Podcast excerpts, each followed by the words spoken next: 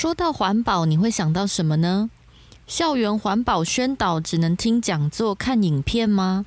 试试看，让学生做个垃圾成分分析吧。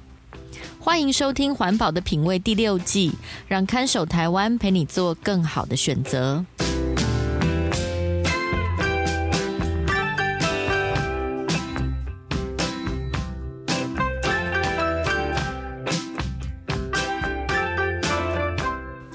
位听众朋友，大家好，我是看守台湾的允嘉。环保的品味这个节目会介绍生活中遇见的各种环保问题，从买饮料到盖房子都有故事。收听节目，帮助您打造健康、无毒、低冲击的生活。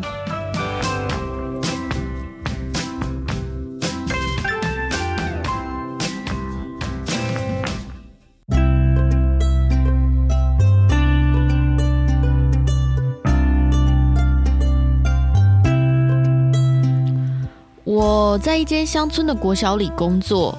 星期三下午照例是所有教职员研习或会议的时间。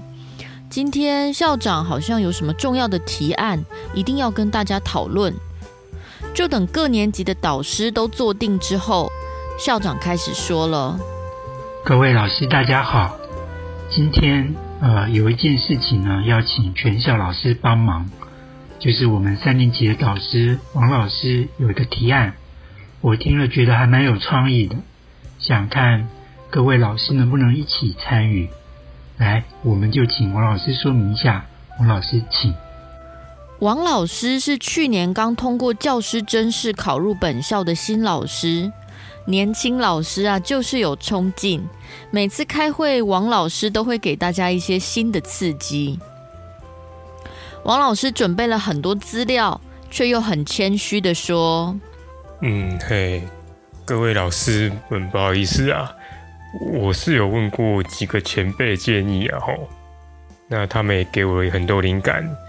哎，事事情是这样子啦，开戏的时候啊，我我看到每个年级、每个老师都很认真在教学生做回收，但但是不管我们怎么提醒。”学生好像都都还是会乱丢，那我我我有一个想法啦，就是我们有没有办法让学生自动想要少丢一点垃圾啊？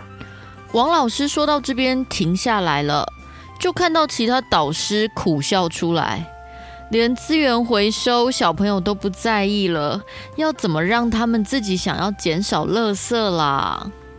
王老师看大家的表情。抓抓头说：“嗯，不啦，我也知道这个很难哦，但但是我觉得第一步啊，我我们可以试试看的事情是，让那个学生自己做自己班级的那个叫什么‘垃圾成分分析’啊，好像让他们知道他们每天制造最多的垃圾是哪些啊，啊，还还有这些。”垃圾都是从什么地方买买来的吼？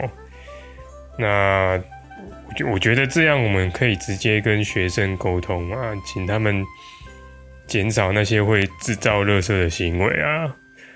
垃圾成分分析，那是什么啊？要怎么让国小的学生做啊？王老师从旁边拖出两个大垃圾桶。跟大家解释说，好，这边这两个是我们老师办公室的垃圾桶和回收桶啊。那我就用我们老师自己丢的垃圾来跟大家解释什么是垃圾成分分析啊。哦，这次大家真的笑出来了，虽然有点尴尬，不过这样解释真的是很生动。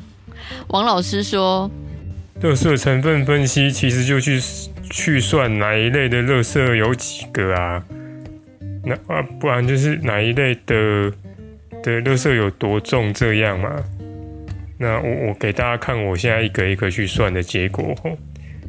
我们今天我们老师办公室丢出来的垃圾有五个宝特瓶，然后这边是两个 Seven Eleven 的咖啡纸杯。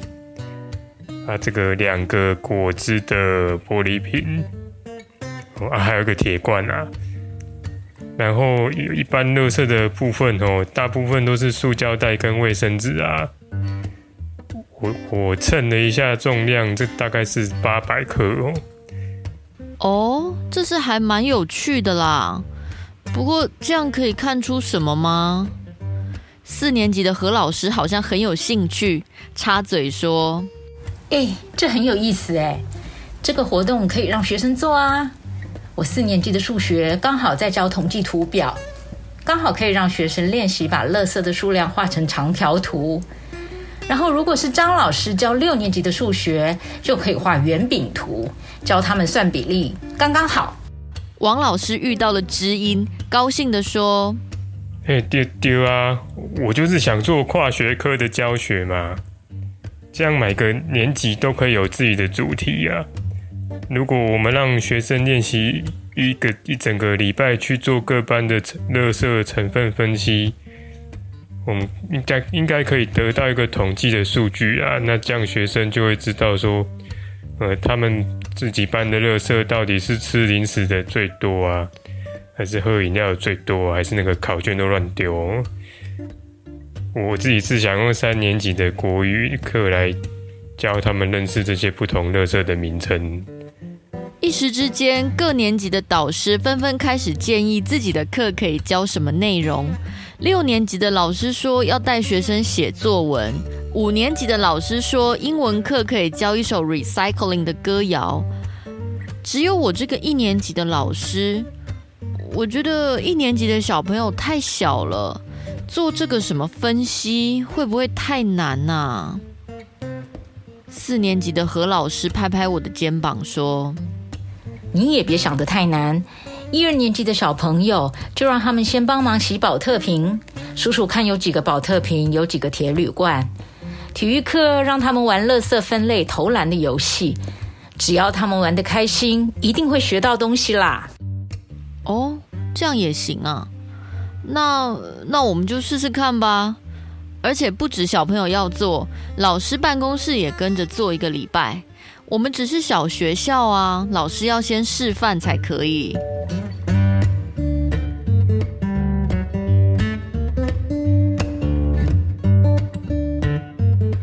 故事的结局是什么呢？学期末的时候，校长笑眯眯的在教职员会议上宣布：“各位同仁，我们这个学期尝试全年级跨学科带领小朋友认识垃圾成分的这个课程啊，非常成功哦！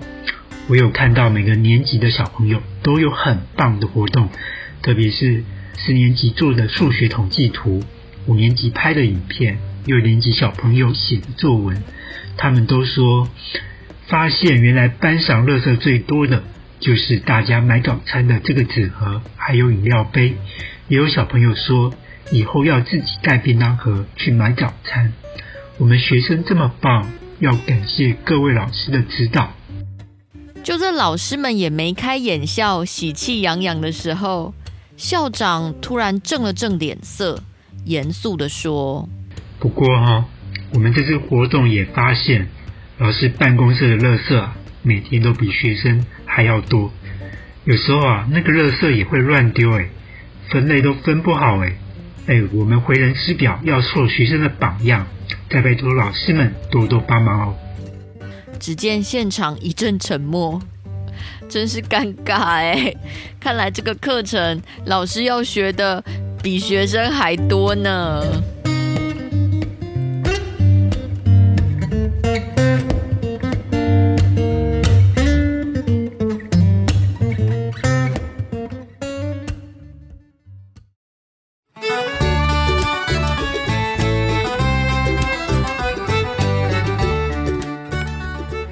迎回到《环保的品味》第六季，我是看守台湾的允嘉。不知道大家听完今天的故事，会不会疑问说，如果要环保的话，直接教大家把资源回收分类做好就好了，为什么还要去检查垃圾里面哪些东西占了多少比例啊？看守台湾这几年一直有在鼓励社区和学校做细分类回收。细分类回收的意思就是不能像现在这样，只把垃圾分成一般垃圾、回收物和厨余，而要把回收物这一项再根据材质细分成十到二十类以上的项目。例如玻璃，可能要按照绿色、透明或褐色的玻璃区分开来；塑胶更是要分成 PET、PP、PE 跟 PS 等等好多类。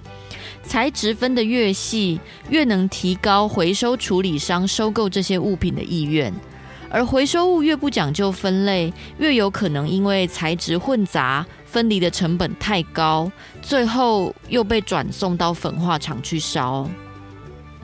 如果对各种物品的材质都可以分得很清楚，那的确可以直接开始在你住的社区或是工作单位找些伙伴一起试试看做细分类回收。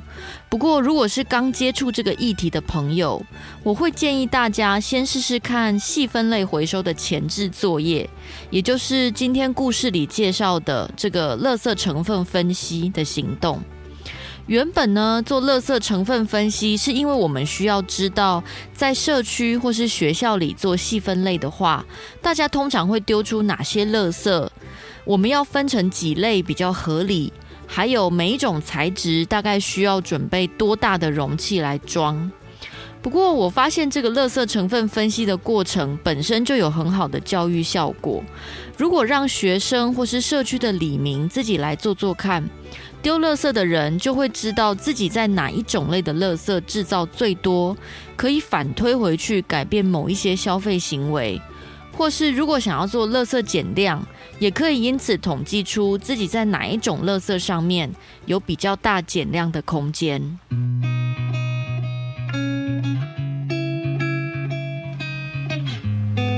我自己就曾经在我家认真算过各种垃圾的成分。如果是在自己家里做的话，其实也不用每天花时间去数垃圾，只要一个礼拜先不要倒垃圾，把整个礼拜的垃圾和回收物收集起来，就可以慢慢做分类统计了。原则上，我建议以一个礼拜为单位来做分析，比较可以看出自己家里常态性会丢出哪些垃圾，也可以稍微减少极端的情况，像是突然有大型家具坏掉，必须清运的日子。不过，如果有耐心追踪自己家一个月丢出的垃圾种类，当然连续做一个月会是更精准的结果。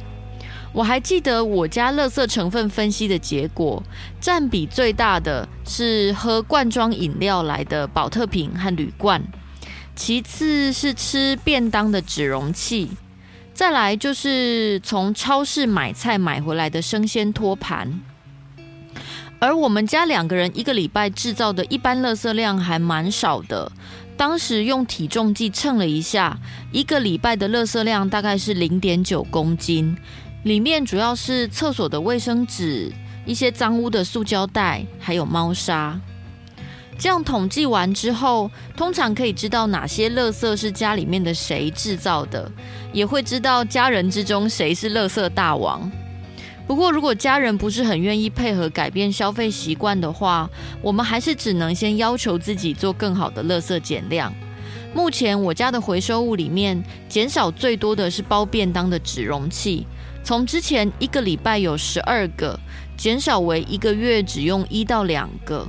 这是因为这两年之间我减少了外食，或者是改成在餐厅内用，减少外带。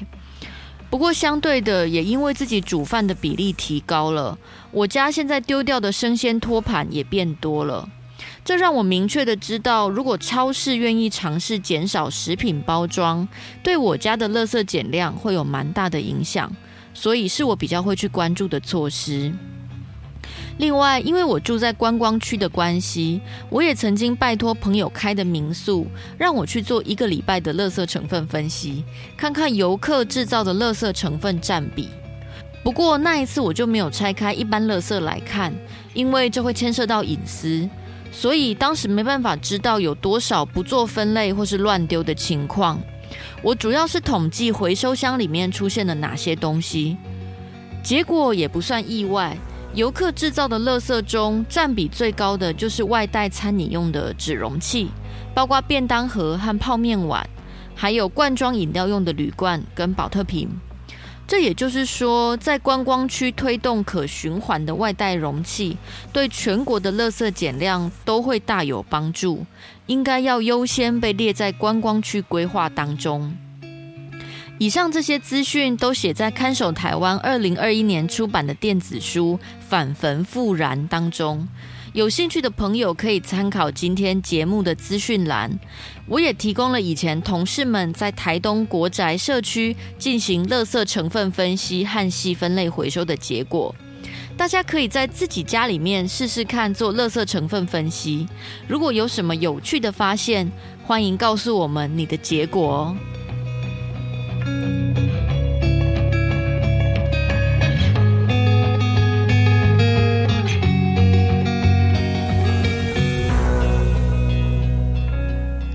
今天的节目就到这里。如果您对任何产品的环境与健康影响有兴趣，却不清楚这些产品的材质或生命周期，欢迎透过环保的品味 IG 或看守台湾的 email 跟我们联络。看守台湾是这二十年来最关注废弃物处理政策的公民团体。如果您想知道这个节目背后的起源和其他我们在做的事，欢迎到看守台湾的网页看看最新的议题调查成果哦。